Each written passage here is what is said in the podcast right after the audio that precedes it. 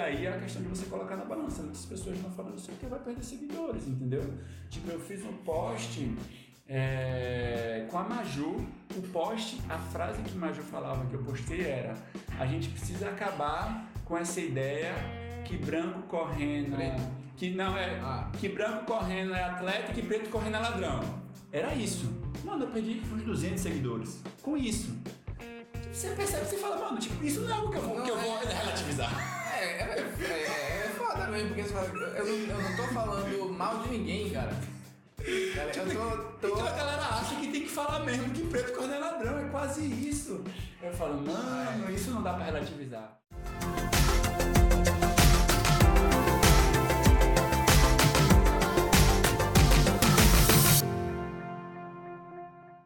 E aí, rapaziada, tudo beleza? Começando aqui mais um podcast especial hoje com essa figura icônica, icônica não, irônica. irônica. Irônica, o corredor irônico, um cara muito muito querido nas redes sociais. Tem um bocado de hater também, né? Quem é que não tem, né? Sempre, sempre. Uma coisa é certa, se você for querido, você vai ter hater, entendeu? É não dá pra aí. fugir, não. E aí, é, hoje a gente vai falar sobre sobre o que ele quiser falar. Bate-papo sobre tudo, né? Corria, ironia, triatlo, redes sociais, um pouquinho de tudo. Pois é, Joelson, porque eu só vim descobrir o seu nome é, quando a gente marcou o. Deixa eu ir lá na é, bio, né? É, eu só chamava. Não, é o corredor irônico. Mas é, eu queria, pra gente começar é, a, no, a, nossa conversa, eu queria que você falasse um pouco sobre. É, é, é basicamente a mesma coisa que eu pergunto para todo mundo que eu converso: é qual foi o momento? Assim, o que era que você tava fazendo e, e aí, eita, vou começar a correr agora. Cara, diferente de uma galera, eu comecei a correr na esteira e depois da musculação, né? Tipo, geralmente as pessoas falam, ah, mas eu comecei a correr porque eu queria emagrecer, queria me superar e tal. Não, eu morava em São Paulo, eu malhava com um amigo meu e tal, e ele sempre terminava de fazer, tipo, o anaeróbico, ia pra esteira e corria 30, 40 minutos. E como a gente fazia alguns treinos juntos, eu falei, tipo, mano, vou começar a correr também na esteira. Então foi meio que bem despretensioso. É, e aí, pouco tempo depois, curiosamente, um professor da academia, ele pegou e montou um grupo, só que era uma parada informal. Então ele falou, ó, né, eu morava em São Paulo, na Zona Leste, perto do metrô... Mas você é daqui de Recife? Eu sou de Ilhéus, do sul da Bahia. Né, mas aí eu fui morar em São Paulo, fiquei cinco anos lá, e aí em 2014 eu vim para Recife, estou em Recife desde então. Mas eu comecei a correr regularmente em São Paulo. E aí esse professor pegou e falou, cara, ó, quem tiver afim de correr e tal, tipo, terça e quinta, sete horas, vamos, mas é um negócio bem formal, né? Tipo, não tem hidratação, não tem ponto de nada, só vem. E aí foi a primeira vez que eu comecei a correr na rua. E eu nunca fui muito fã de prova, aquele aficionado de prova. Tanto que, tipo, de 2014 eu vim fazer minha primeira corrida de ganhar medalha e tal em 2017, né? Assim como muitas pessoas, eu comecei com o circuito das estações, né? Pelo menos nas capitais, grandes cidades onde Sim. tem circuito das estações, né? A galera começa por ela. É, mas aí eu também percebi esse peso, né? De que quando você participa de uma prova organizada, que você vê a galera, que você passa pelo pódio, que você recebe uma medalha, é uma outra história, né? É, você termina criando uma outra relação ainda mais com a corrida. Então também perceber isso. Ainda que eu hoje seja um cara assim muito tranquilo, não seja aquela pessoa aficionada de participar de várias provas e tal. É, então meu percurso de início na corrida foi mais ou menos esse, né? Fugindo um pouco do que geralmente, às vezes até mesmo uhum. quando as pessoas aparecem lá no corredor irônico e tal, eu vejo. Pois é, pra, pra mim é, é realmente é, é, diferente da maioria das pessoas. Eu, eu tava bem gordo quando comecei a. Eu, eu tava com 98 quilos. Aí eu comecei a correr exatamente pra isso. Só que foi engraçado porque eu fui na esteira também, é, a esteira do prédio mesmo, né? E aí eu não corri 100 metros, que a vista começou, começou a escurecer. Já deu uma turvada. Caramba, velho. É, aí eu peguei e fui fazer natação. Eu fiz natação por um mês para melhorar um pouquinho. Agora sem treino também, eu já sabia nadar. Aí eu vou nadar mil todo dia, não importa o tempo que demore. Só saiu da piscina é, quando, quando chegar, chegar, em mil. Em mil é. Aí eu tava pensando esses dias que eu enrolo, porque a piscina lá do meu condomínio tem 23 metros, então eu fiz as contas erradas, eu fiquei devendo um bocado. Você contava como 25, eu, né? Quatro é voltas. Porque ela, pra mim era muito óbvio que ela fosse de 25 metros. Uhum. Porque ela parecia uma piscina de 25 metros e tinha 5 raias. Não é possível que ela não tenha é. 25 metros. Aí depois de muito tempo nadando, foi que eu fui. O piscineiro é, vem me falar, ah, você precisa ter 23, viu? Tem 25 não. 25. Você tá devendo dois das, devendo, das que nossa, você deu. Tô devendo um bocado lá. pois é, é, Joelson. E aí, é, eu conheci o seu perfil, honestamente eu não lembro quanto, mas quando, mas já faz tempo. Não, não, é, não foi uma descoberta recente, não. É, e eu descobri primeiro no Instagram. Porque você, você mantém o Twitter também, né? Tanto que. Sim, sim. Mas o Twitter é mais recente. Primeiro foi o é? Instagram mesmo. O Twitter ah. eu criei um ano depois, um ano e meio, eu acho. Massa.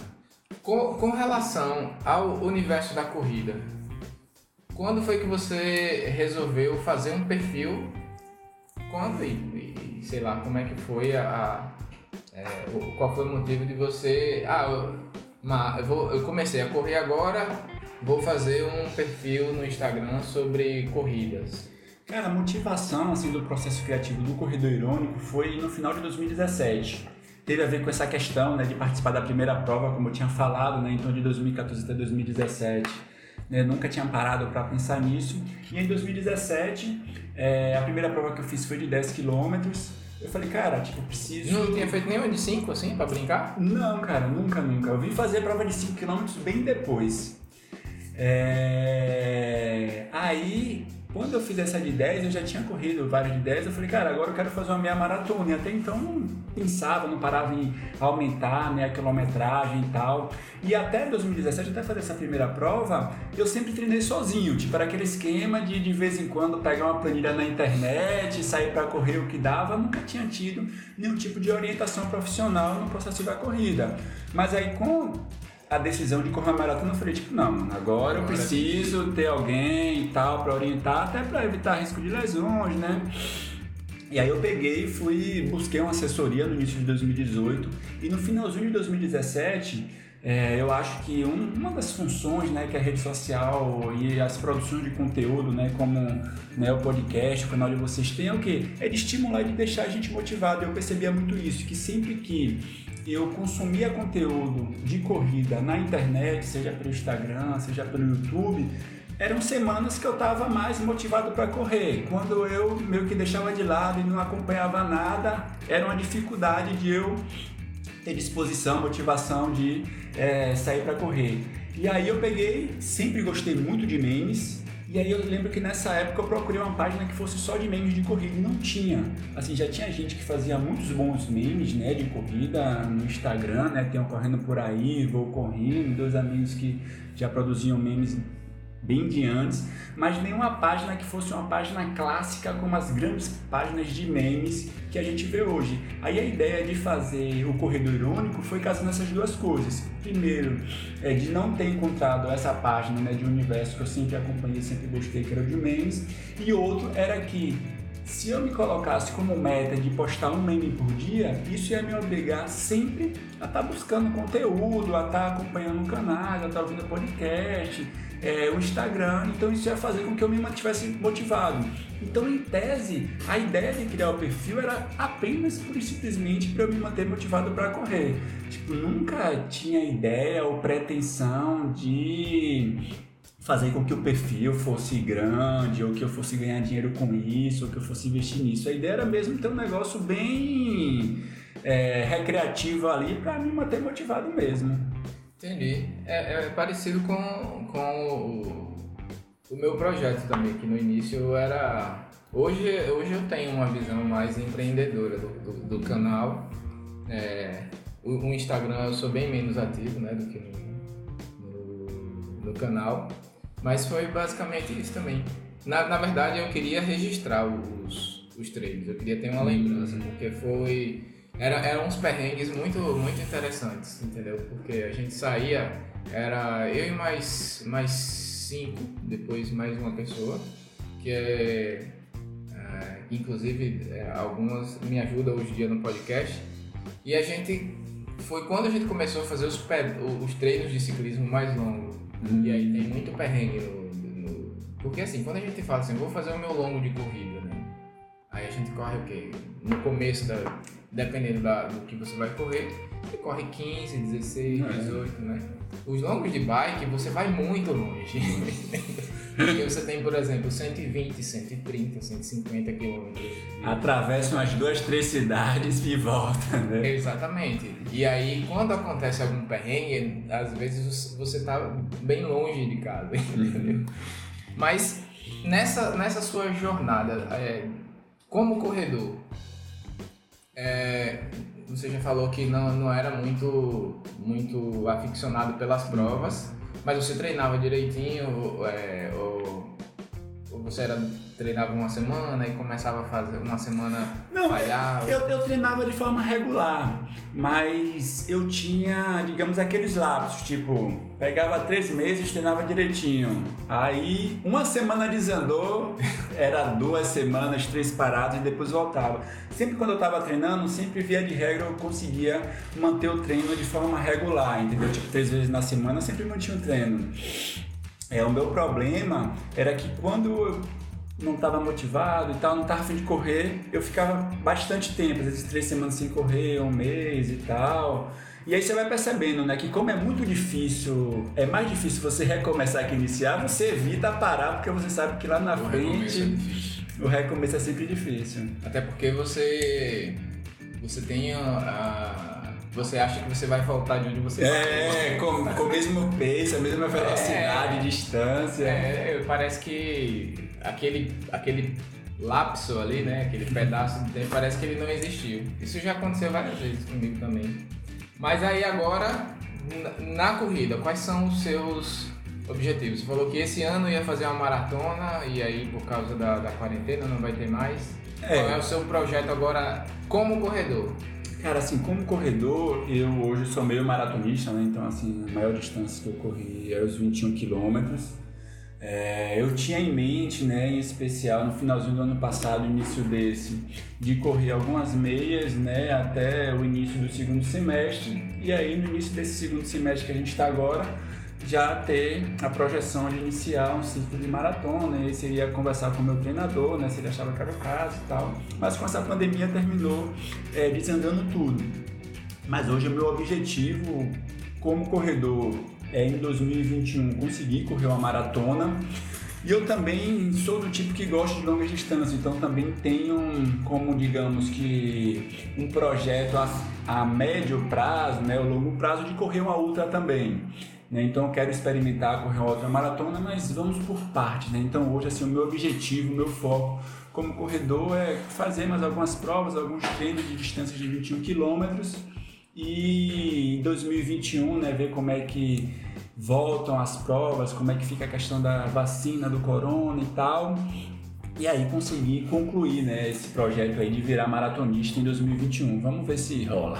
E qual era a prova que, qual era que você queria fazer? Então não tinha. Não, não, você não tinha definido ainda. É, não tinha definido ainda. Tava meio em, em dúvida porque assim, no final, no final do ano geralmente tem algumas provas né? Só que geralmente são provas difíceis, né? Então, por exemplo, em novembro geralmente tem a maratona de Curitiba, só que é uma maratona com altimetria muito grande, né? E assim, poderia até ser o caso, mas você tem que estar ciente que se você for estrear em uma maratona em que uma altimetria é mais pesada, né? Vai sofrer mais. Né? Vai sofrer mais.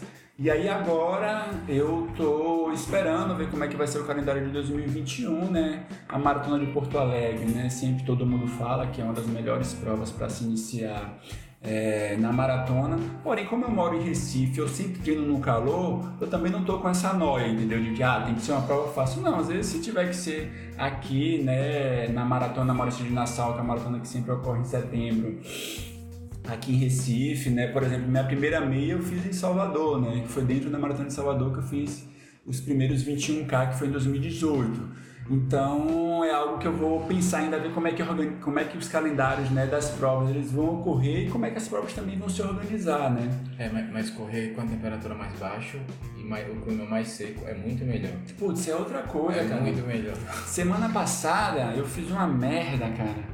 Eu voltei agora em julho, né? a treinar de forma mais regular, né? Então na pandemia eu dei uma parada total de março até junho. Tentei fazer aqueles funcional que todo mundo tava fazendo em casa. É um saco. Depois parei, falei, já era, parei e voltei a treinar certo no final de junho. Então de lá pra cá eu tô disciplinado, fortalecimento, treino e tal. Só que o máximo que eu tinha corrido era 12 quilômetros. Eu tinha vindo de uma facite plantar, né, que eu recuperei, e aí semana passada eu fui pro Rio. E aí o meu treino era 9 km de ladeira, com ladeira. Cara, eu saí pra correr no Rio, 20 graus, clima sucesso, sem sol. Mano, chegou no 10 quilômetros. Vou parar de jeito Não, nenhum. 10 quilômetros eu tava respirando sem esforço. Eu falei, vamos. Deu 15 quilômetros, começou aquele esforço, mas não era nada demais. Eu falei, ah, mano, terminei a minha maratona. Eu falei pro meu treinador, ele falou, como é que é, rapaz? não façam isso, cara. Dobrei a meta. Dobrei a meta. Aí eu até brinquei com ele, eu falei, putz, cara, todo corredor tem uma história de responsabilidade com a planilha, né? Essa foi a minha primeira. então é isso que você falou, tipo, mano, o percurso que eu corri foi totalmente plano, o clima tava 20, 21 graus, pelo menos boa parte do trecho que eu corri. Se fosse aqui em Recife, nunca que eu ia conseguir fazer o que eu fiz lá, entendeu? É, o, o clima da gente, é, a- além do calor, tem a umidade, né? cara, Que Uhum. incomoda muito. É, quando eu, eu não morei em São Paulo, mas eu eu tive um, trabalhei num projeto lá que viajava frequentemente e as corridas lá eram, eram bem mais confortáveis. Porque eu sou eu assim uma, uma coisa que o triatlo nunca conseguiu impor na minha vida foi a rotina da madrugada. Eu, eu não não dá pra mim. Então, assim, a maior parte dos meus treinos são à noite. É, isso prejudica um pouco o sono, né? É, mas é, é como eu consigo. É, mas treinar na madrugada em teste o sono também fica prejudicado, né? Porque você tem que acordar mais cedo. É, mas assim, é porque o pessoal que treina na madrugada, tipo, cedinho, né? 5 horas da manhã, geralmente dorme mais cedo. É, aí E é na minha verdade. casa, e na minha casa a rotina não é essa. Nem minha mulher, nem meus filhos dormem cedo. Eu não vou obrigar todo mundo a dormir cedo É. porque eu quero acordar cedo. Então eu que, eu que me adapto.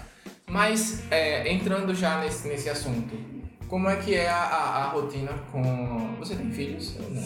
Não, ainda não, né? Pretendo ter ano que vem, mas ainda não tenho filhos, não. Então, mas aí na, a sua rotina hoje, ela é encaixada com a rotina da. A sua rotina de treino, ela é bem encaixada com a sua rotina de trabalho, Sim, da, ca- sim. com os compromissos pessoais, ou ela termina. A, a, a corrida termina interferindo um pouco nas suas. Não, cara, não interfere em nada, cara. Eu hoje, preferencialmente, sempre treino pela manhã, né? Então, é, eu consigo encaixar ali um treino em que eu saio, geralmente, né? Minha planilha é terça, quinta e sábado, né? Então hoje eu treino três vezes por semana corrida, né? Segunda, quarta e sexta é fortalecimento na academia.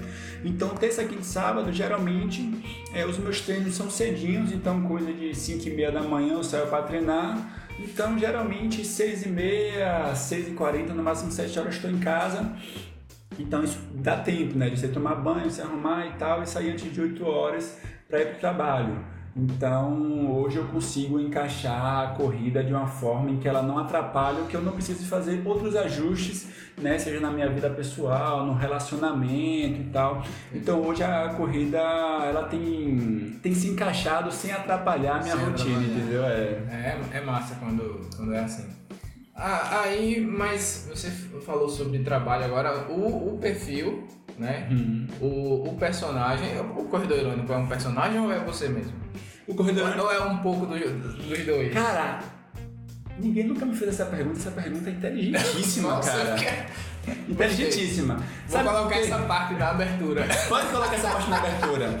Porque é muito disso. Corredor Irônico é os dois. É um personagem e, é, e sou eu. Primeiro que eu me posiciono dentro do Corredor Irônico. Primeiro que eu falo da minha vida, falo da minha rotina de treinos, assim, da minha vida enquanto corredor lá, né? Não falo muito da minha vida pessoal, mas muito da minha vida é, enquanto corredor, é, de treinos lá. Mas muitas vezes, por exemplo, eu posto um meme falando da reação do corredor quando ele se lesiona. Aí as pessoas vêm no meu privado achando que eu Que postei aquilo ali porque eu me lesionei. E é só um meme que eu encontrei uma sacada, ou que eu tava conversando com alguém que tava lesionado e que eu trouxe aquilo ali para dentro do corredor irônico. Então eu percebo que tem muito disso, né? Muitas vezes, às vezes eu posto algo que não tem nada a ver comigo e que as pessoas já acham, já interpretam que aquilo ali sou eu, né? Então termina sendo um pouco dos dois. Ótima pergunta, né? Um pouco do personagem, de algo que eu crio no meu processo criativo, de através do meme, né? Trazer tanto discussões leves, brincadeiras, zoeiras e tal, como discussões sérias também.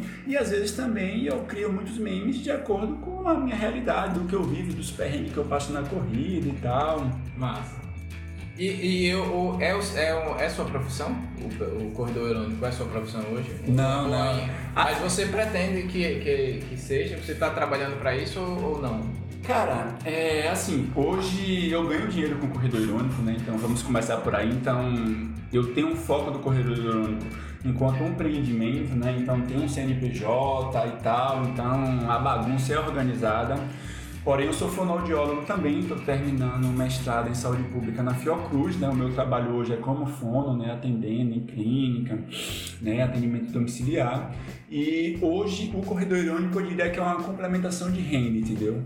É, eu acho que é, pelo menos da forma que eu trabalho, da forma que eu tenho construído até hoje o corredor irônico, né, não dá para eu largar e viver de corredor irônico né, nem tenho essa pretensão a médio prazo. Mas hoje, por exemplo, né, em alguns meses, né, foi o perfil que garantiu, digamos que uma tranquilidade, em especial nessa época de pandemia e tal. Né, eu falei, né, esse tempo que eu fiquei parado sem treinar foi um tempo também que eu fiquei sem trabalhar, né? Então, a maioria do público que eu atendo enquanto fonoaudiólogo são idosos com problemas respiratórios, então a gente deu uma pausa, né, até para é, por prevenção e proteção em relação ao coronavírus. É, mas hoje o corredor irônico eu diria que é uma forma de trabalho ali como complementação de renda, entendeu? Entendi. Hoje eu não tenho foco em ele se tornar viver apenas disso, mas hoje tem dado uma, uma ajuda bastante considerável. Legal. Até, até porque é, se você não gostasse do trabalho que você faz, você não estaria fazendo mestrado. Não... Exatamente. Às vezes tem isso também, tipo, a pessoa não é, não é que não. É porque a pessoa não quer deixar, quer continuar fazendo as duas coisas. É, exatamente. Tipo, eu, eu, eu tenho pretensão, sim, de, de, de, de ter um retorno financeiro, tanto com, com o triatlon de boa como marca, né? Tipo, eu pretendo fazer roupas de triatlon também, né? Porque. Ah, é, é, é, é, muito caro, roupa de triatlon é muito caro. E aí eu tô com um projeto aí vendo conseguir fazer roupa com qualidade mais, mais acessível. Com preço mais acessível. É, né? Só que eu sou programador, eu não digo nem que eu sou engenheiro de software, que hoje em dia a galera fala, colocou esses nomes mais. Os nomes sofisticados. É, não, mas eu sou programador porque eu curto programar, eu gosto de sentar na frente do computador e resolver um problema escrevendo um, um código, uhum. entendeu? Eu não pretendo largar Sim. pra virar é, é, youtuber. YouTuber. Entendeu? Eu não faço. Não. Esse, esse não é o projeto. Lógico que eu quero ter algum, algum retorno, porque tipo, é uma coisa que eu faço de graça nos últimos dois anos. Né? Uhum. É uma coisa que eu faço porque eu curto. Só que como tá, tá me, me, me forçando a investir mais até do tempo, então eu acho legal ter um, um retorno financeiro. É legal justo. É, exatamente. Mas então, você, você já abriu, já tem o CNPJ, você tem, tem as camisetas, você tem, você tem uma lojinha já, né, do, do negócio. É. Ah, mas na parte de publicidade, assim, você é, usar o seu espaço para fazer publicidade para outros produtos, você já fez isso? Tipo um post patrocinado. Já, já. Você já, você já consegue fazer é, isso? Sim, é, hoje a gente trabalha né, com agência, inclusive, né, então essa parte né, desse trâmite né, de discussão de valores, de trabalho, de logística, de como é que vai ser organizado. Tem a da Gás Influência, né, então é a agência que é, cuida do corredor irônico, né, então, por exemplo, nesses últimos dois meses, setembro e outubro, a gente fez um trabalho em parceria com o Centauro, foi um trabalho muito bacana né? Um trabalho em que é, tanto foi essa parte de divulgação né, de produtos e tal, de promoções relâmpagos que a gente fez, como a gente também fechou alguns trabalhos em relação a memes, né? Porque também no Corredor Irônico, isso foi uma coisa que eu decidi antes de criar o primeiro post. O perfil vai ser de memes. Então você não vai ver publicação de publicidade no feed, né? O feed você não vai ver coisas aleatórias e tal. Então vai ser memes e assuntos que eu acho que tem que estar tá ali. Então, nessa, nessa conversa com a Centaura, é tipo, cara, vamos bolar uma publicidade, só que vai ter que ser em memes. Meme. Exatamente. Então, é possível ter publicidade no feed do Irônico? Vai ter que ser. Pode ter. Só que vai ter que ser memes com a minha cara e que eu acho que tem, inclusive, como dar uma liga boa, entendeu? Sim. De você fazer, bolar essa questão da publicidade com a questão dos memes e tal. Inclusive, foram memes né, que tiveram engajamento altíssimo, né, mais de 40 mil, 50 mil contas né, que engajaram nesses memes com, é, com a Centauro. Então já tem esses trabalhos né, que eu consegui realizar. Né, tem as camisas do Corredor Irônico, tem agora Irônico Run, né, então, que é uma corrida virtual que eu fiz junto com o pessoal da 99 Run. Então, hoje, basicamente, né, hoje o foco né, do trabalho do Corredor Irônico, quando a gente pensa mesmo do ponto de vista de monetização, é a corrida, né? É o que a gente tem focado agora, mas tem a camisa também, que é uma parceria com a loja Moneli, né? Então, eles que cuidam da questão das vendas, envios e tal. Então, tem sido um trabalho bacana porque eu tenho conseguido né, desenvolver alguns parceiros para ter esses trabalhos, né? porque também as primeiras camisas, cara, eu fiz tudo. Entrei em contato com a marca, pedi para fazer, fechei layout, recebi as camisas em casa, fechava os pedidos por direct, embalava, levava no correio. Mano, é um trabalho. Não é de Deus não, cara, é muito complicado. Então essa parceria com a loja Mandali, que inclusive é uma loja que eu já tenho mais de dois anos de parceria, ajudou bastante, entendeu? Tanto eles, porque tinham publicidade, né? O fato deles venderem, né? A gente também fechava outras parcerias. É, e para mim também, né? Que eu retirava de mim essa parte burocrática da venda e eles são uma loja que tem mais de 20 anos como loja física, né? Então tem um know-how de trabalhar nesse, nessa questão. Interessante. Então, é, a, a, a, camisa, toda a identidade visual de vocês é, tem muito a ver com a, a chega, o, com o Bolt, né? Como é que você escolheu ele por acaso ou, ou, ou é porque você é fã do cara mesmo? Como é que foi isso? Além de ser fã dele, as pessoas me perguntavam muito isso, né? Inclusive, às vezes me falavam por que Bolt? Bolt não tem a ver com a corrida de rua. Mas hoje, para mim, Bolt é o atleta que no esporte, não só na corrida, não só no atletismo, mas no esporte como um todo, mais representa os memes, entendeu? Tipo, é aquele cara irreverente que vai estar tá sendo entrevistado e vai colocar um chifrinho com os dedos atrás do repórter. É o cara que vai brincar com os staffs, é o cara que vai trocar uma ideia em tese né, com o adversário dele. Então eu acho que a ideia, a pegada que o corredor irônico tem, né, da ironia, do sarcasmo, do humor, tem muito a ver de como o Bolt se expressava nas pistas, se expressava na vida pessoal. É, antes a nossa foto era a foto de Bolt, então tinha essa ligação muito mais direta, né? Inclusive no início as pessoas perguntavam muito mais. Mas hoje a nossa logo é inspirada na chegada dele nos 200 metros, que foi o ouro que ele ganhou aqui nas Olimpíadas do Rio 2016. Mas hoje Bolt realmente é a figura assim do corredor irônico. Teve até uma live que eu participei que alguém perguntou, né? É, Bolt corre o risco de deixar de ser a figura principal do corredor irônico para passar a ser equipe Shoji? Eu falei, mano, não faz sentido, né? Keep Shoji é, é o maior maratonista é de todos os tempos. Né? É exatamente. Sereno, Mas ele não é um cara é do humor, da ironia, da zoeira, exatamente. É, engra, é engraçado que as fotos, parece que, que ele fez a chegada. Tipo, pronto galera, façam memes. As fotos dele. É meme pronto. É, é só colocar o texto lá, velho. Não. Mas você acha que pode ter algum problema com, com Questão de uso direito da autoral? Sim, direito autoral. Poderia ter, por isso que eu criei a minha logo, entendeu? Então a logo, na verdade, eu contratei né, uma empresa de design, né, enviei a foto e a prova que para mim seria é, a identidade da onde eu queria e eles criaram isso aqui. Então essa marca era inspirada em Bolt, mas não é Bolt. Então hoje não tenho nenhum risco, nenhum problema com o direito autoral. Entendi. No início era uma discussão que eu tinha, entendeu? Que eu tinha com algumas pessoas que era realmente que tinha total possibilidade de ter alguma discussão em relação a direitos autorais porque eu usava a foto dele no perfil, né? Então isso é, poderia dar problema. Nas redes sociais e nos memes, isso é uma discussão que volta e meia ocorre. Na Europa teve uma época que se discutia se iriam extinguir as páginas de memes. Por quê? Porque nas páginas de memes você usa uma série de fotos de celebridades e todas essas fotos você utiliza sem direito autoral, entendeu? Por exemplo, hoje eu uso muitas fotos de Bolt sem direito autoral, entre aspas, né? Tanto que é, tem alguns bancos de dados na internet que são bancos de dados de imagens que os direitos autorais eles são livres, né? São autorizados que você pode usar. Então, às vezes eu sempre busco né, esse tipo de imagem para evitar problemas. Mas hoje não tem nenhum risco, até a criação do logo também foi muito nesse sentido, né? Uhum, entendi. É, e você, ele, ele já interagiu de alguma maneira? Ele já descobriu alguma. Cara, é. Na, na época que, que que você agora mudou, mas eu lembro que no começo realmente a foto do perfil era a foto, era o rosto do Bolsa. Nessa época, é, alguém chegou a fazer é, alguma ligação? Não que eu saiba, a única interação que ele teve foi um stories que eu marquei ele, ele reagiu, mas a gente não sabe se foi ele ou se foi a equipe.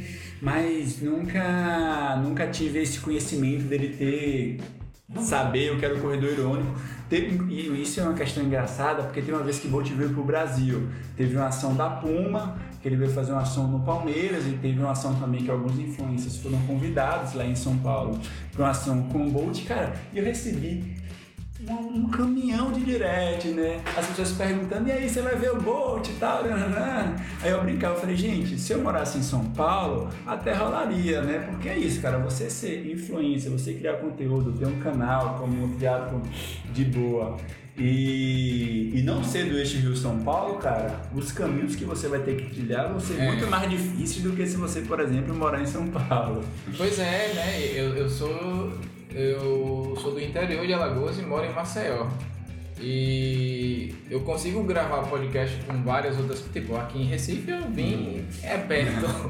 mas realmente fica difícil de conversar. É, essa semana eu gravei um podcast com, com um médico que ele, ele é entusiasta da, do biohacking, né? Que é utilizar técnicas até naturais para principalmente naturais para melhorar a sua performance de maneira geral. Uhum. E o cara é de São Paulo, né?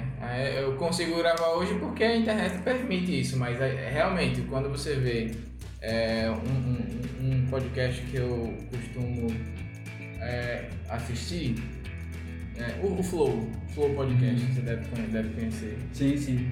É, é, tudo lá centralizado, então fica muito mais fácil. A gente que está fora do, do, do, do eixo realmente tem, tem mais dificuldade.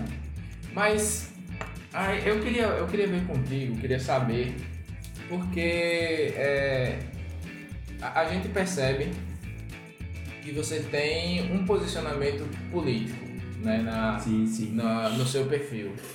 É, a, não, não interessa é, se eu vou perder seguidores é, ou não. Ou não, é, eu acho até engraçado que tem seguidores, eu já vi comentário que os próprios seguidores já orientam os haters. Né? Tipo, gente, não precisa avisar que vai parar de seguir, não. É só deixar de seguir. Eu acho engraçado que os próprios seguidores já, já, já dão a ideia. Já dão a ideia, né? Velho, ó, não gostou, dá um follow e pronto. Não precisa ficar avisando, né? Porque a galera fala, é. poxa, perdeu mais um. É, perdeu vou, mais um. Vou deixar de ser seguidor, né? Exatamente. Você, você, é, você quando criou o perfil, você já tinha é, essa, essa ideia de tipo, eu vou usar. É, eu vou usar esse canal para difundir, difundir uma ideia, que é basicamente a, a, o seu viés político. Uhum. Ou isso foi uma coisa que foi surgindo depois quando o perfil começou a crescer, eu disse, não, agora eu posso eu posso utilizar esse canal porque Entendi. eu já tenho uma base. Né? Uhum. Não, cara, isso é, em junho desse ano, né, teve o assassinato de George Floyd, né, aquele negro que foi sufocado com um policial branco por oito minutos e que isso gerou uma grande mobilização na internet, né, todo mundo é, todo mundo não, né? Mas a grande maioria das pessoas postaram né, aquele quadro negro em especial no Instagram. E eu estava até conversando com um amigo meu e eu fui resgatar os primeiros posts que eu fiz discutindo a questão do racismo. E eu não tinha nem um mês de, do, do perfil do Instagram do Corredor Irônico, então não tinha nem mil seguidores. É, isso, isso é algo que eu trago desde o início do Corredor Irônico. É, e uma das coisas que às vezes eu converso com as pessoas é que, assim, primeiro a gente tem uma polarização muito grande, né? até pelas questões partidárias, né? Então, eleições presidenciais e tal. É, mas eu acho que existe uma diferença. É eu falo com as pessoas, eu falei, cara, é, primeiro que não tem ninguém que seja político, que seja. As pessoas têm posicionamentos. É cara tem que ser filho de chocadeira, né? É. Eu não sou nem assim nem assado. E assim, uma coisa é eu querer discutir com você, por exemplo, sobre a proposta da reforma administrativa do presidente Jair Bolsonaro. Beleza, você pode ter uma posição favorável, contrária e tal, a gente vai discutir. Outra coisa é a gente discutir racismo, entendeu? Tipo, não dá pra em 2020 a gente fazer um post. Relativizar. É, exatamente, não dá pra gente discutir, por exemplo, a questão da violência que a mulher sofre na sociedade hoje e que a dificuldade e insegurança que as corredoras têm hoje, que inclusive né, nós homens somos privilegiados, tipo, hoje eu consigo aqui em Recife sair à noite e correr sozinho quase nenhuma mulher tem esse privilégio que eu é. tenho. Então, isso são questões que a galera leva e fala: ah, você está falando de política, isso aqui é um posto de corrida. Eu falei, mano, vamos sair da bolha. Isso são questões sociais que incidem diretamente é, na corrida de rua e em todos os outros esportes. Então, uma coisa que eu nunca fiz né, no Corredor Irônico foi fazer discussão partidária, foi discutir sobre projetos específicos de governo e tal. Agora, eu acho que não dá para a gente se isentar, né, discutir essas questões. Entendeu? Então, a questão do racismo é uma questão que, não, como você falou, não dá para a gente relativizar. Né? A questão da violência que a mulher sofre na sociedade hoje não é uma questão que não dá para a gente relativizar. E eu acho que é importante cada vez mais pessoas falarem isso. Né? Um amigo meu me perguntou se eu achava que outros blogueiros e tal, outros influencers, criadores de conteúdo deveriam falar sobre o assunto. Eu falo, cara, eu acho que quanto mais gente falar, melhor. Mas isso não é algo que cabe ao corredor irônico dizer para fulano que ele tem que falar sobre, até porque isso tem muito a ver da construção que a pessoa tem, da ligação que a pessoa tem com o tema, até porque é difícil você falar isso. Então eu sei que sempre que eu vou postar algo sobre racismo, vai ter uns motherfucker racista que vai aparecer lá, entendeu? e é foda, aí você vai ter que. Né? Alguns a gente bloqueia, ignora e tal, outros, como você falou, os mesmos seguidores debocham e tal. Mas sempre tem esses caras, entendeu? E, e, isso é algo, cara, que uma das coisas que eu sempre discuto com esse pessoal, com esse pessoal não, né? Com inclusive amigos meus que estudam e discutem sobre o processo de marketing digital, que tem uma máxima que é, polêmica gera engajamento. Eu falei, gente, vocês têm que parar com isso, porque o pior engajamento que eu tenho é quando eu tenho polêmica, entendeu? Então eu sempre perco seguidores, cara, sempre, sempre, sempre. E aí é a questão de você colocar na balança. Muitas pessoas não falam isso porque vai perder seguidores, entendeu? Tipo, eu fiz um post é, com a Maju. O post, a frase que Maju falava que eu postei era: a gente precisa acabar com essa ideia que branco correndo, preto. que não é, ah. que branco correndo é atleta e que preto correndo é ladrão. Era isso. Mano, eu perdi uns 200 seguidores com isso. Tipo, você percebe, você fala, mano, tipo, isso não é algo que eu vou, não, que eu vou é, relativizar. É, é, é, é, foda mesmo, porque você fala, eu eu não tô falando mal de ninguém, cara. Cara, tipo, tô, tô... Então a galera acha que tem que falar mesmo que preto corno é ladrão, é quase isso. Eu falo, mano, isso não dá pra relativizar. Entendeu? Tipo, eu não tô discutindo de como o preto, o preto é inserido no processo eleitoral. Foda-se isso. Tô discutindo uma questão que, para muitos, em alguns locais, por exemplo, era uma discussão que a gente tinha no início da pandemia, cara. Muitas pessoas falavam, mano, eu não vou correr de noite de máscara, que eu não sou maluco. Se eu correr de noite de máscara em minha quebrada, a polícia vai me parar e até eu explicar que eu sou corredor, né? Teve o caso do de um americano que foi assassinado à luz do dia, porque o cara era negro, ex-jogador de futebol americano, sempre corria, e um pai e um filho branco confundiram ele com um suposto cara que estava roubando no bairro e assassinaram o cara. Então essas questões é questões que eu vou trazer, cara, e dou aqui doer.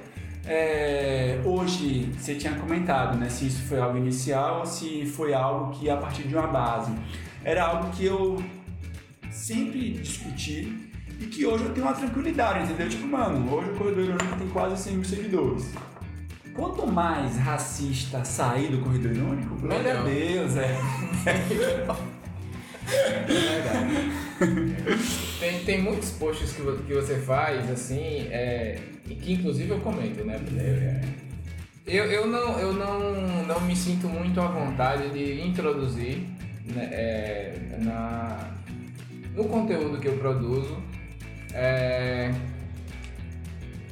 exatamente isso que você faz. Mas não é, não é por, por uma questão de, de, de ainda ser um perfil pequeno, de ser um, um, um, é, um canal pequeno, porque a, no, no YouTube a gente nem é monetizado ainda. Então, teoricamente, eu posso até falar que pandemia, coronavírus, que eu não vou ter nenhum Deu problema, problema com monetização. Já não, não tem anúncio mesmo, não tem nada. Então, eu posso falar o que eu quiser aqui.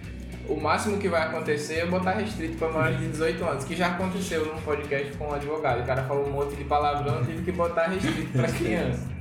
Mas é, a, a, ideia que eu é, a, o meu pensamento em não trazer esses, apesar de participar no post dos outros, parece uma coisa meio covarde, né? Tipo, ah, você vai no lá no corredor. Mas não sei, você não fala. Você comenta, você apoia, mas no seu você não coloca. Eu já fiz alguns. Por exemplo, aquele dos 80 tiros. Sim, aquele sim. Eu, eu, eu manifestei. Em algumas situações eu coloco, mas por que que eu, eu, eu é, por que, que eu evito? Não é pela questão de perder a base pequena uhum. que, que eu tenho. É porque, tipo, eu, eu sei que isso, isso gera a. Como você falou, gera a, a polêmica. E, e a polêmica, pro alcance nos algoritmos, ela termina sendo boa. Mas a, a, a vibe, né, tipo, eu sempre Sim. falei que o triatlon de boa não é de boa porque você pedalar devagar, nadar devagar, você correr devagar. É de boa de tipo de você curtir o processo. E toda vez que já é um processo é, leve, bacana é, que tipo, você vai curtir. Tá, eu posso, tipo, já aconteceu isso, da gente, eu saí para pedalar 100 km, quebrar no quilômetro 70 e ter que pedalar 15, 16 km por hora, 30 km né, para chegar em casa. Em casa. Mas curtindo esse processo, uhum. entendeu? Fazendo, mandando vídeo de resenha para no grupo da assessoria. O, o, de boa é isso, é ter essa leveza. E quando eu vejo que, quando eu percebo que tem esses temas mais pesados, apesar de, de, de, de eu achar que deva haver uhum. esse tipo de discussão, precisa ter esse tipo de discussão, acho que não combina com com o, o que eu tô é, com, com o meu projeto. Sim, entendeu? sim. Aí, assim, não é uma questão de covardia, não. Eu, eu participo no dos outros, dou a minha ideia lá no dos outros. Mas, mas, eu, mas é só por causa disso. Mas eu acho que quem tem condições de se manifestar, eu acho que não, tem que se manifestar. Porque, como você tem uns motherfucker aí que, que é impressionante, velho. Parece que tem, tem pessoas que, que, eu, que eu converso que eu digo, não, bicho, essa pessoa não vivem. Tá de brincadeira, né? Tá de brinquedo. Isso é uma brincadeira. né? Você viu. Eu, eu, Pô, vou ter que entrar nesse. Você viu do Constantino? Sim, sim. Do, do estupro? Uhum. É, ele não tem uma filha, né? Obviamente não, ele não é, tem. Ele, Inclusive foi demitido, né, da Jovem Pan. Foi uma situação hipotética, né? Se eu tivesse uma filha ela dissesse que fosse estuprada, eu ia perguntar a situação, como é que aconteceu, para saber se eu vou apoiar ela ou não vou apoiar. E, mas, tem, e depois ele fala que isso não é, não, isso aí, gente, eu entendo a situação, não, aquilo ali foi. Pois é, pois é, aí nesses casos realmente é complicado. Eu só não, não me envolvo mais por isso, porque. É, e, e assim também, eu, eu, eu, eu imagino que você seja mais também do. Você seja mais do campo progressista, tipo. Uhum, sim, sim. No, no meu universo, eu, eu também sou. Né? Eu, eu sempre votei no, em candidatos de esquerda. Né? É, hoje em dia eu repenso muito sobre isso porque é, uma coisa interessante que eu achei, uma coisa interessante não, um lado bom dessa polarização é, é eu poder foi que eu terminei saindo um pouco da minha bolha assim não eu, Sim, é, eu quero entender entender o processo porque não é possível né tipo que seja tão polarizado, é, tão A e B, é tão azul eu, e vermelho. Eu, tipo, eu, comprei uma caixa de bombom, não preciso uh, daquela sortida. Eu posso escolher dois ou três. Eu, tem aqui a caixa de bombom. Eu vi, eu não sei quem foi que fez esse, essa analogia, mas eu achei muito interessante. Diz, ó, eu compro uma caixa de bombom da esquerda, uma caixa de bombom da direita. Tem três, quatro daqui que eu gosto, tem três, quatro aqui que eu gosto. Eu não preciso gostar de comer uma inteira ou a outra. Mas, mas nesse caso, cara, uma coisa que eu queria colocar, assim, são dois aspectos. Primeiro, como eu falei, tipo, essa questão que eu, que eu coloco, assim, é uma questão que nem tem a ver com direito de esquerda, entendeu? Tipo assim, é, agora uma outra coisa, né, em especial pra galera que tá escutando a gente, pra galera que tá acompanhando aí no YouTube, é que, cara, não é fácil, cara, você falar de racismo, não, cara, não é fácil você falar desses temas polêmicos. Assim, isso que você falou, é, demanda tempo, né? Assim, eu tenho uma preocupação, porque eu sei, por exemplo, é, eu hoje não me sinto abalado com os haters, né? Tipo, os caras não me tiram minha paz de espírito. Mas eu sei que muitos seguidores meus, que passam por coisas que eu passo, por situações que eu passo, que têm opiniões, os caras vão se abalar quando vê um racista falando algo abertamente. Então também, os posts que eu faço também é me preocupando de como as pessoas que me seguem, elas vão ser impactadas com aquilo, entendeu? Então, as coisas que eu falo com ela, tipo, cara, não é simplesmente você entrar nesse tema, né? Mas você vai entrar nesse tema por quê, né? Como é que esse tema vai afetar os seus seguidores, que é com quem você quer dialogar, entendeu? Então, é algo bastante complexo. Eu acho que o maior número de pessoas que puder é interessante, mas também compreendo totalmente como você falou. Tipo, cara, a vibe e a energia do Teatro de Boa é essa se eu coloco esse assunto, por mais que eu fale o óbvio, tipo, temos que parar de pensar que preto correndo é ladrão, isso vai gerar uma discussão. Então eu entendo completamente, entendeu? Eu acho que quem quer, quem tem interesse, né? E quanto mais pessoas quiserem, tiverem interesse, é bacana. Porém, eu sempre faço esse alerta, cara, não é algo fácil e não é algo que é obrigatório, né? De você fazer. Você pode ter suas ações em relação a essas questões de outras formas, né? Não obrigatoriamente precisa ser pela sua rede social. Às vezes, muitas pessoas fazem muito mais no dia a dia do que na rede social, Sim. então é maravilhoso, né? Não é uma questão também de obrigatoriedade, tá ligado? É. Pois é, aí é pra gente falar agora sobre, sobre coisas, coisas mais leves, né? Entramos numa parte polêmica, é... mas como você mesmo falou, a, a polêmica aí é um, um engajamento. Mas me diz uma coisa, você começou na corrida basicamente no caminho diferente, uhum. pretende se tornar um maratonista, ultramaratonista e, e outros esportes, e o triatlo. Porque, assim, não perguntei do nada não, porque tem alguns outros canais aí que estão começando, primeiro começaram com a bicicleta, agora já estão botando foto aí de natação. É. Daqui a pouco estão querendo, vão querer entrar no meu nicho aí, pô. Tem, uma, tem um acompanhado, tem um acompanhado. Cara, eu não pretendo fazer teatro mas, assim, é aquela questão, não pretendo fazer teatro, porém, contudo, entretanto, já pesquisei várias vezes para entrar em natação e já pesquisei bike muito mais para me locomover de bike. Então, se por um acaso as duas coisas, as duas coisas vingam, tipo, eu começo a nadar e, compro uma bike, possa ser que eu, eu entre, mas hoje não é o objetivo meu, cara. E, e a gente estava conversando antes da gravação, cara, eu admiro vocês, cara. Assim, eu acho que né, a gente tem um aspecto do, do, do preço, né? Então o triatlo ele é custoso, né? É, ainda que eu acho que também, por mais custoso que seja, tem opções de você tem, conseguir tem fazer o teatro. Assim, é porque é, todo só entrar... quer Nutelice. É, exatamente. Quando você entra com uma bike, você vai querer a bike quer X, quer o capacete, que só o é. capacete já é o salário da pessoa. É, mas para mim, assim, uma, uma das coisas que eu penso também em relação à questão de tempo.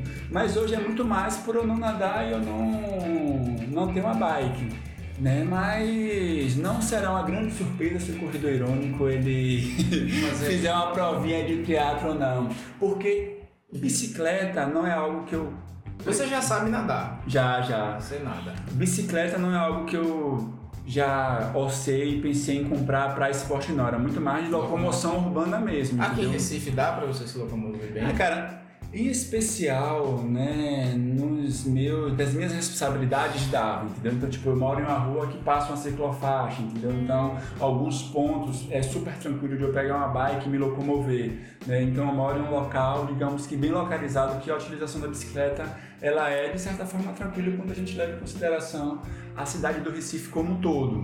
É, agora, a natação eu penso em voltar a fazer mesmo, né? Já fiz, né? Na minha infância, adolescência, eu fiz bastante natação. Então é algo que eu quero voltar a fazer.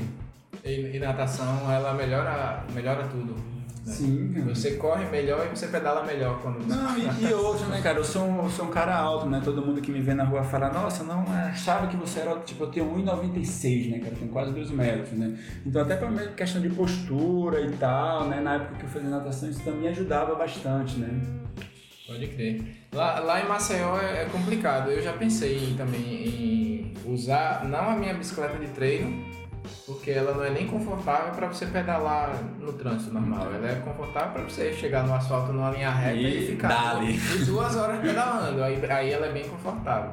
Mas para você estar tá dirigindo, pilotando a bike no, no, trânsito, ela, ela não é confortável. Mas lá em Maceió é muito complicado. Lá é, é, eu acho que a gente não tem nem a orla completa, que é a parte que normalmente é, é mais privilegiada, tem é, a ciclovia, né? Tem algumas ciclo... Eu quase fui atropelado numa ciclofaixa. Né? O cara entrou de carro, né? Tava o trânsito parado, eu, né? não tava nem pedalando. Talvez eu esteja errado, olha só que, que, que desgraça. Eu tava correndo na ciclofaixa. Hum. Né? Porque era um, era um lugar que não tinha calçada, tinha só a ciclofaixa. E o cara entrou pra fugir do, do engarrafamento, e pegou a ciclofaixa. Quer pedir outra aí? Não, eu vou pedir outro, Pedir outro café também daqui a pouco. Tá vendo ali? Se ela enxergar aí, se ela olhar aí é. pra você, você quer, você quer, tem quase dois metros? Dois metros. Deixa eu ver ela aí. Mas, então, é, mas quando eu falo isso sobre, sobre o triatlon, não é, não é porque você me vê mais uma? Eu e... quero um expresso pequeno. Mas aí, é, o que eu falei do triatlo é porque eu acho muito legal você é, fazer é, é essas partes, mesmo que, que não seja uma coisa rotineira. Tipo, rotineira. Tipo, como né? você falou, fazer uma provinha de triatlo. Eu acho muito legal essas esses, eu não sei como é que chama, crossover, né, de, de um uhum. esporte com outro. Tipo, eu comecei na, na, na, corrida de rua, fazia parte de um grupo de corrida de rua. É, depois comecei no triatlo, mas aí uma vez um amigo meu chegou e falou, ah, é, cê, aquelas corridas de orientação, você sim, sim, de tra trekking também, que uhum. são, são quatro e tem que ter pelo menos uma pessoa do sexo oposto, né? Pode ser é, três mulheres e um homem, ou três homens é, e uma mulher. Pelo menos, pode ser dois, dois é, e dois também. Dois, dois. Tem que ter pelo menos um. Pelo menos um. Aí uma, um, um, amigo meu disse, ah, daí, é, fulano se machucou, não vai poder ir sábado. Que aí você quer que tem que fazer? Não, você corre junto. Acompanha. Você acompanha. Não se Nossa, perde não. É, eu, eu, eu, gostei muito da primeira vez. Foi muito legal fazer. É, você, já, você já fez corrida de, não, de não. montanha, de orientação? Não, cara, tava nos meus planos de 2020, inclusive tem um desafio das serras, né? Com a corrida de trail. Que inclusive esse final de semana teve a edição de Bananeiras e aí teria de Bonito em dezembro, que estava nos meus planos correr, só que ela foi cancelada por conta da pandemia. Mas eu sempre falo com o pessoal, cara, trail é uma das primeiras coisas também que eu vou fazer quando dá uma regularizada. Se bem que trail ele não, a corrida de montanha, ele não foi tão impactada, porque eram já é, são já são público mais restrito, tem como controle com o coronavírus ser mais organizado, então o impacto não foi muito grande. Então eu pretendo quanto antes fazer essa experiência. Eu nunca corri, cara. Mas é muito legal. E aí, e aí você, você fazer a prova de curta de triatlon também, você, uhum. vai, você vai curtir bastante. O problema é quando a pessoa não sabe nadar. Porque não, é você é... nadar no mar ou em, ou em lago, qualquer lugar de águas abertas, onde não dá pé, a pessoa que não nada, não sabe nadar, é, fica muito nervosa. Ou a pessoa que começou a nadar na piscina e está acostumado só com a piscina, né? É, eu fico muito nervoso na natação do triatlo, não é nem pelo porque eu treino lá, lá em Maceió, em mar aberto. É, é, é, é uma baía, não, não tem perigo de peixe, tubarão, nada assim como algumas praias daqui, Daqui tem, tem, é. mas, mas eu treino tranquilamente lá. O que eu tenho medo é. O que me preocupa na, é, é aquele. muita gente nadando junto. Aí é isso que eu não gosto. Mas assim, a- é, eu entrei nesse assunto porque vai ter uma prova agora em dezembro lá. Hum, Aí se você quisesse fazer lá um short lá em Maceió, a gente fazia um episódio especial lá. Cara, eu, talvez eu vá para acompanhar. É, no ano passado, quando teve a etapa do Ironman de Maceió, eu ia, cara, para acompanhar. Alguns amigos iam correr, mas acho que eu tive alguma coisa de trabalho e tal, não consegui ir. Mas depois me passa as datas aí que eu possa aparecer lá, hein? Show de bola. Pois é, meu caro. Agora, assim, pra gente. Pra gente é, finalizar, eu queria que você falasse um pouco. Você já falou sobre maratona, sobre ultra, ultramaratona. Eu queria que você falasse sobre os projetos pro, pro perfil. Né? O, o que é que você pretende, se você pretende partir para um, um canal no YouTube, se pretende fazer outras coisas com, com o perfil. Quais são os projetos pro, Pro, pro futuro? Corredor Irônico. Cara, então, assim, do, do Corredor Irônico, é, a questão do YouTube, desde que o mundo é mundo, as pessoas me perguntam, quando o Corredor Irônico vai ter um perfil no YouTube? É, além de fonoaudiólogo, eu sou fotógrafo também, né, hoje como hobby, mas trabalhei, né, como fotógrafo profissional, de eventos e tal. Então, é, em tese, eu teria até uma facilidade de criar um canal no YouTube. Então, tipo, eu não precisaria investir nada. Eu tenho já os equipamentos, tripé, câmera, etc. Conheço o básico do básico de filmagem, né? Meu foco é em fotografia, mas se estudando desenrola. Mas, cara, o trabalho que vocês fazem no YouTube, eu acho um trabalho, assim, primoroso e que demanda o tempo que hoje eu não tenho condições, entendeu? Eu sempre falo, eu falei, mano, a gente tem que valorizar o trabalho da galera do YouTube, não porque é o YouTube, mas porque é um trabalho imenso de você editar vídeo, de você organizar, filmagem e tal, né? É um investimento maior. Então, quando eu criei o Corredor Irônico, uma das coisas que eu percebi era muito isso. Existe, existe um imã de você ir pro YouTube, entendeu? Então as pessoas criam o perfil, né, e vão pro YouTube, né? Tipo, diferente do seu caso, você falou, né? Tipo, ah, o YouTube, pô, o Instagram nem uso tanto, né? Nosso foco é o YouTube e, e o podcast, né? Mas eu percebo que muitas pessoas que têm Instagram que querem fazer YouTube. Eu falo, mano, não vá por aí não, que é complicado. Então, desde o início meu foco era, cara, vou focar no Instagram, passeando as principais perfis de Instagram. É, hoje, né, eu considero que o Corredor Irônico, né, conseguiu furar uma bolha, né, do que a gente estava falando de perfis, né, de é, do eixo ali Rio-São Paulo, né, então a gente está chegando nos 100 mil seguidores. Né, eu tinha, eu falei, cara, tipo, quando che chegar nos 100 mil seguidores, né, eu vou pensar sobre criar um canal. Eu tenho um canal hoje que a gente tem também o Ironias da Corrida, que é o nosso podcast, né, que eu faço com o João Moraes, que é o J Maradona.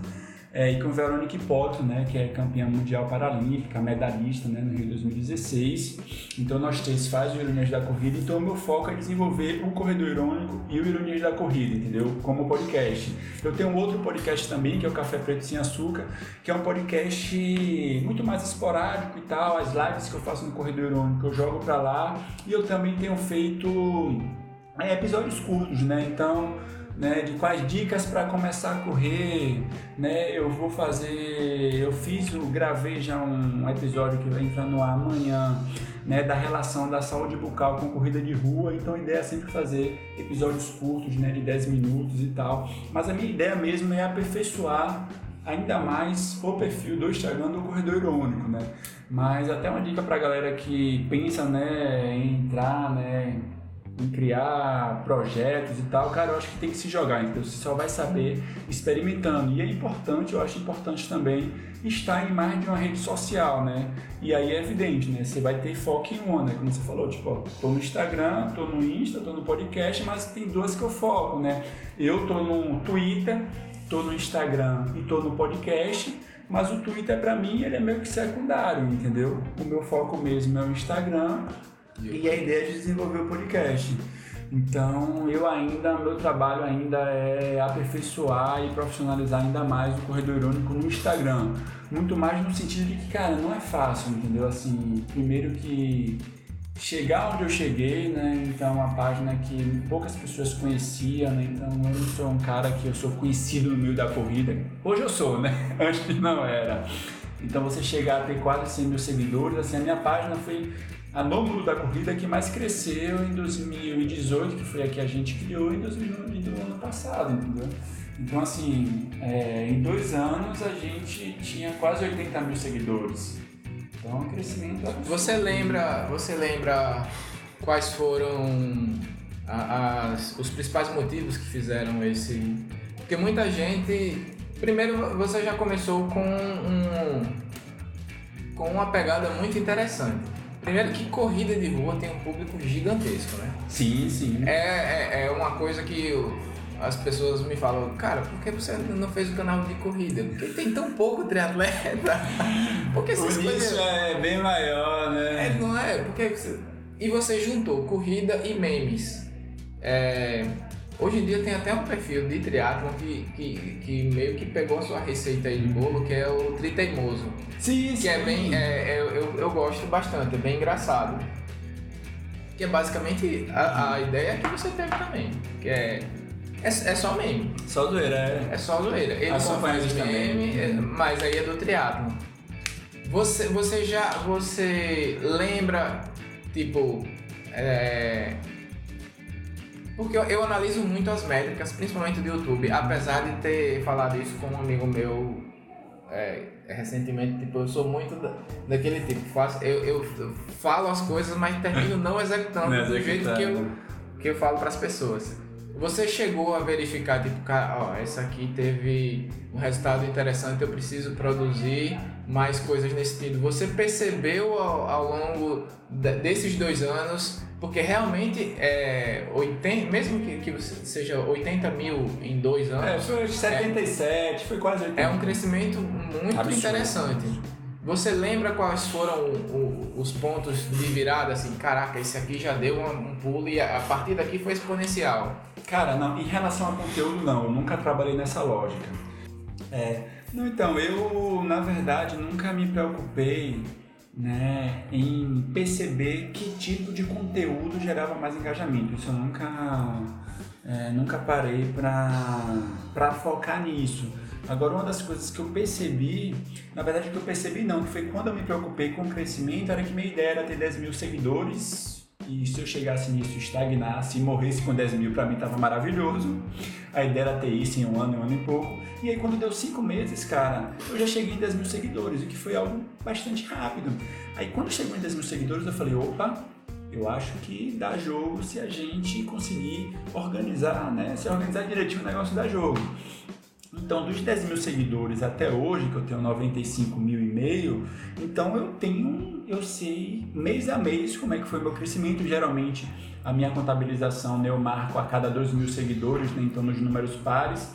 Então eu sei quando é que foi os 10, 12, 26, 38, eu sei todos os números pares, eu sei como é que foi é, o segmento. Né? Na pandemia, eu sei que em março né, o meu crescimento ele teve uma baixa, né? Então. Mas continuou crescendo num ritmo. Exatamente, às vezes estagnou, mas crescendo é, de forma mais lenta e que foi uma estagnação que todo mundo, em especial os grandes perfis, tiveram né, nesse processo de pandemia e que de set... final de setembro, outubro para cá, eu percebi que o meu crescimento ele volta a ser como era antes. É... Tem duas coisas que algumas pessoas me perguntaram isso, é uma pergunta que eu não tenho uma resposta fixa, porque o meu perfil conseguiu furar uma bolha e conseguiu crescer da forma que cresceu. É, mas tem duas coisas que para mim são centrais. Uma, é, o meu perfil ele funciona de forma muito mais profissional que outros que perfis profissionais, entendeu? Então é postagem todo dia, é postagem, né? Os do... horários, você verifica quais são os horários? hoje não, hoje não. No início eu tinha essa preocupação de postar três vezes no dia, de ver qual horário tinha mais gente. Mas hoje o meu Instagram ele tem que se adaptar a minha rotina, entendeu? Então, se 7 horas da manhã, vamos supor, não é isso não, hein, gente, mas 7 horas da manhã é o horário que tem mais gente que em tese seria melhor para postar, mas 7 horas da manhã é um horário ruim para mim, eu vou postar às 9, entendeu? Mas eu tento pelo menos postar uma postagem de manhã, uma tarde, uma noite. Já fiz experiências, né? Então, por exemplo, quando a gente vê grandes páginas de meme, aí grandes páginas são páginas que tem 1 milhão, 5 milhões, os caras fazem 100 postagens por dia. No feed? No feed. Caraca. Os caras fazem 30 postagens por dia. Que em tese é a lógica de você Vencer For... pelo cansaço. Não. Você termina ganhando o algoritmo porque não tem não, opção. Não, não, é o contrário. É que nesses casos é você forçar aonde é que é o seu engajamento, entendeu? Porque se você hoje for lá no Teatro de Boa e fizer 10 posts por dia, no seu segundo post, os oito não vai ter ninguém engajando. Por exemplo, eu, eu, eu fiz alguns estudos básicos. Quando eu iniciei o Corredor Irônico, eu fiz estudos como é que as grandes marcas trabalhavam no Instagram. E como é que as grandes marcas trabalhavam. Você tem que ter pelo menos 90 posts no mês, ou seja, 3 posts por dia. Eu pensei o quê? Vou fazer 3 memes por dia. Mano, vou fazer 3 memes por dia. o primeiro meme era legal engajamento, o segundo meme, mais ou menos, o terceiro era muito ruim. Então eu percebi que para minha realidade aquilo ali não cabia. Aí eu reduzi. O que é que eu fiz? De segunda a sexta eu fiz dois memes por dia, né? E sábado e domingo eu fazia só um meme. Então eu fui sentindo que com o aumento do engajamento eu fui incluindo meme, né? Então em vez de ser dois eram três, no final de semana em vez de ser um eram dois. Então é algo que eu acho importante as pessoas irem sentindo. É, por exemplo, na pandemia e até antes, antes da pandemia, eu tinha feito a experiência de forçar o engajamento. Tipo, quantos memes eu consigo postar e todos eles serem engajados? Tipo, cara, teve uma época que eu postava seis memes, os seis eram engajados. Só que eu não conseguia dar conta. Então eu reduzi, entendeu? Então hoje eu sei que, por exemplo, eu tenho capacidade, se eu não trabalhasse só, né? Então o corredor único é só eu, então essas grandes perfis de memes, né, que tem um milhão e tal, os caras trabalham com a empresa, com a equipe. Então hoje, se eu tiver uma equipe, eu consigo forçar o meu engajamento e postar 10 memes dia, entendeu? É, então, por exemplo, você tinha perguntado anteriormente, né, qual era o seu projeto e tal. Uma das partes de aperfeiçoar é tentar forçar e saber até onde nosso engajamento vai e trabalhar com ele, entendeu? Então tem páginas maravilhosas que eu sigo que, mano, os caras na manhã postou 30 memes, entendeu? Vai ter memes que vai ter mais, vai ter memes que vai ter menos. Mas é isso, aí você trabalha em uma lógica que aí é uma preocupação minha também de quantos memes eu consigo fazer com qualidade, entendeu? Não adianta eu postar 30 memes que vão ser 3 memes bom e 27 memes bosta. Então eu não vou fazer isso também, entendeu? Então é uma preocupação também que eu tenho. É, e eu acho que uma das coisas que eu sempre falo pra galera que quer criar, quer começar a criar conteúdo, cara, se joga. Agora não se veja refém das redes sociais. Ninguém vai conseguir driblar o algoritmo. Se o algoritmo quiser que você perca seguidores, ele vai te fazer perder por mais maravilhoso que você faça. E eu acho que as pessoas têm que fazer com algo que eles curtem, que eles surtem prazer, é o que você falou, né? Tipo, cara, o teatro de boa a essência que eu quero trazer para o Teatro Boa é essa, a energia que eu quero transmitir é essa, e tem a ver com o que eu vivo, com o que eu passo, com o perrengue que vai, eu vou estar no quilômetro 55, que eu vou querer dividir com os meus amigos, que eu vou dividir ali, e é um pouco do que eu faço também, e é uma preocupação também que eu tenho no corredor irônico, né? Porque é aquilo, cara, e uma outra preocupação que eu tenho é o quê? É não deixar a fama subir a cabeça, tá ligado? Porque, mano, quando você passa dos 50 mil, a pressão é grande, né, velho? As pessoas começam a falar que é seu fã e tal. E eu falo, tipo, gente, vocês estão loucos, vocês nem sabem quem eu sou, como é que eu sou? Não fala que eu sou sincero, meu fã. Mas eu tenho noção do impacto da influência que eu causo nas pessoas. Então isso também, para mim, traz uma responsabilidade muito maior de quando eu tinha 10 mil seguidores ou 5 mil seguidores, né?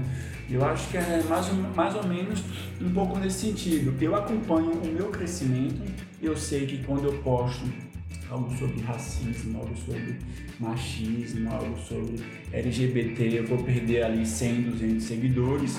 E cara, é que tá na vida. Uma hora eu vou ganhar o que eu perdi, entendeu? É, então a minha preocupação é muito mais nesse sentido. É, e eu acho, cara, que o corredor ele ainda tem muito que crescer, entendeu? É, e aí até isso, né, que você falou, ah, você é, pensa em viver de corredor irônico? Não. Mas se eu vivesse de, né, ou se, enfim, eu fosse um filho de papai que pudesse viver só de Instagram, porra, sem sombra de dúvida, o corredor irônico seria muito maior do que ele é hoje, né? É, pra gente finalizar, é, finale, uma última pergunta. É, por que você não fez dancinhas no TikTok? Cara. Ou quando que você vai fazer TikTok? Não, então. Porque já tá acabando, né? A... Já, a febre já tá acabando. É, agora estão começando a produzir. Mano, primeiro que eu fiz uma pesquisa de TikTok no sentido de deixa eu ver perfis de corrida ou de esportes que a galera consiga fazer um bem bolado de dancinha. Mas, mano, não dá, velho. O Instagram criou o Reels, né? Que o Reels Sim. é um TikTok genérico. E, mano, eu vejo a galera fazendo as dancinhas que eu falo, eu não vou passar essa vergonha. essa vergonha aí eu passo outras, agora é. Essa aí eu não vou. essa eu não vou. É, eu, fiz, eu fiz um TikTok, aí, aí o, o, o, o primeiro post que eu fiz foram educativos de corrida. que droga, velho. TikTok não é pra isso. É, TikTok. Então, aí eu abandonei, deixei pra lá. Não, eu realmente eu, tem que ter uma cara de pau muito boa. Eu nem criei, eu nunca criei perfil no TikTok, não. Eu fiz alguns reels e tal, né? Que não era com dancinhas, mas é com outras zoeiras e tal. Mas inclusive para quem tá nos acompanhando, né, assim que sai, assim, hoje o Reels, cara, é a cereja do bolo de engajamento do Instagram, entendeu? Então, se você quer ter crescimento no Instagram, cara, mete o Reels, bem elaborado e tal, que você vai, perceber que comparando o Reels com seus outros, os outros postagens é absurdo. Tipo, eu já tive Reels, cara, de ter 250 mil visualizações, entendeu? Tipo, no meu IGTV, eu acho que o máximo que eu tinha chegado era 40 mil, que é um negócio absurdo, né? IGTV são vídeos mais longos, Reels é 15 segundos, então também você coloca na balança. Mas eu já tive vários Reels de com mais de 100 mil visualizações. Né? Então hoje o Reels, é, quem souber trabalhar o Reels, quem souber aproveitar ele, eu acho que é uma estratégia boa, entendeu? Show de bola. Eu estou começando a, a, prestar mais atenção no Reels. Até porque assim, quando, quando o Instagram ele lança uma funcionalidade nova, ele normalmente está concorrendo com alguém, então ele vai dar Exatamente. Um, um, peso a mais, né? Tipo, quando ele fez os stories era para competir com, com o Snap, Snapchat, né? é. Aí fez o Reels agora, agora Bem isso. é para competir com o TikTok. Então é óbvio, se ele quer diminuir o crescimento do TikTok, ele vai dar um peso maior, maior. para aquela ferramenta. É bem isso mesmo. Cara, é, muito obrigado pela por esse tempo aí que a gente conversou. É, foi muito foi muito legal. Queria, queria dizer que eu gosto muito do perfil. É, eu tenho notificação ativada pro perfil lá. Boa, né, boa. Quando sair um meme novo eu ficar sabendo. E pra gente finalizar, eu, eu queria que você deixasse aí algum recado pra galera do triatlon, porque é, o triatleta é aquele cara que ele não não, não, não ficou contente em ser pereba só em uma modalidade, quer mas não, três. quer ser pereba nos três, entendeu? Ele não. O triatleta, tem uma galera que vai ficar meio brava aí, mas ele não. Não nada bem, não corre bem, não pedala bem, mas ele quer fazer E tá lá, é. forte. Deixa aí um recado aí pra galera do triatlo. Não, cara, assim, primeiro acho que agradecer o convite, né, de a gente estar tá podendo bater esse papo, estar tá podendo trocar essa ideia. É, primeiro, mano, vocês do triatlo, vocês são, cara, eu admiro, nada. entendeu? Eu admiro. É admiro. É tudo capa. Toda conversa, né? Não, admiro, vocês são demais. Agora, assim, eu acho que duas questões, cara. Eu acho que a primeira, é, pra galera do triatlo, eu acho que é importante, assim, o trabalho que você está fazendo, que novas pessoas se inspirem em vocês, né, do Teatro de Boa para produzir conteúdo, cara, eu acho que ajuda a todo mundo crescer, né, em especial o teatro, que ainda que seja um nicho pequeno, a gente chama de nicho que sejam menos pessoas fazendo, mas eu acho que quanto mais pessoas fazem conteúdo, eu acho que ajuda né, a gente a fazer um conteúdo de mais qualidade e tal. É, e segundo, eu acho que a essência do teatro de boa é o que eu falo na corrida, que eu acho que a gente tem que ter em todos os esportes, né, cara? A gente tentar utilizar o esporte como algo que nos traga prazer, nos traga alegria, que não seja aquela noia, que eu acho que isso no teatro tem mais do que na corrida Nossa. de rua. De que, mano, você precisa ser alta performance, você precisa estar no rolo 3 horas, 4 horas, você vai ter que nadar né? Eu acho que, mano, vamos levar o esporte com mais leveza, com mais tranquilidade. Eu acho que essa seria a mensagem que eu deixaria. E, cara, nos sigam lá quem não conhece o arroba Corredor Irônico no Instagram. Temos também no Twitter, Corredor Irônico também. E temos também um podcast em todas as plataformas que é o Ironias da Corrida, né? Então é isso, vamos trocando a ideia. Quem quiser mandar um direct, que aparecer né, por lá, a gente sempre responde. E só um parênteses, inclusive nesse finalzinho, você tinha perguntado, né? Uma, o que é que eu acho que levou com que o corredor irônico crescesse? Cara, uma preocupação que eu tenho é sempre responder a todo mundo, em especial no direct. Hoje eu não consigo mais responder a todo mundo nos comentários, porque é impossível, estou só. Agora no direct eu tenho um plano não, para um, uma organização de, cara, eu vou separar 30 minutos do meu dia e vou ficar 30 minutos respondendo. Porque eu acho que é uma preocupação e até um retorno mesmo da consideração que as pessoas têm para a gente, né? E até mesmo, tipo, de às vezes eu falo com pessoas, hoje não, não da corrida, né? Que muitos que me ignoravam antes na corrida hoje falam comigo. Mas às vezes você vai falar com perfis que são perfis grandes e tal, conhecidos, os caras cagam para você, entendeu? Então eu acho que né, cara, essa preocupação de trocar ideia com todo mundo e tal, acho que a gente tem que ter, independente se tem mil, se tem cinco mil, se tem 50 mil seguidores. Eu acho que é isso a minha mensagem final. Muito massa, obrigado, valeu pela, pela consideração. E aí, rapaziada, foi isso aí, conversa com. Rendeu, com, hein? Com o Corredor Irônico. É, se você estiver assistindo aí no YouTube, se inscreve. Se estiver ouvindo nas, nas plataformas aí de streaming, é, compartilha aí com seus amigos. Valeu! É Até nóis. a próxima. Ativa o sininho também. Sou péssimo pra essas coisas, bicho. Valeu, galera. Show!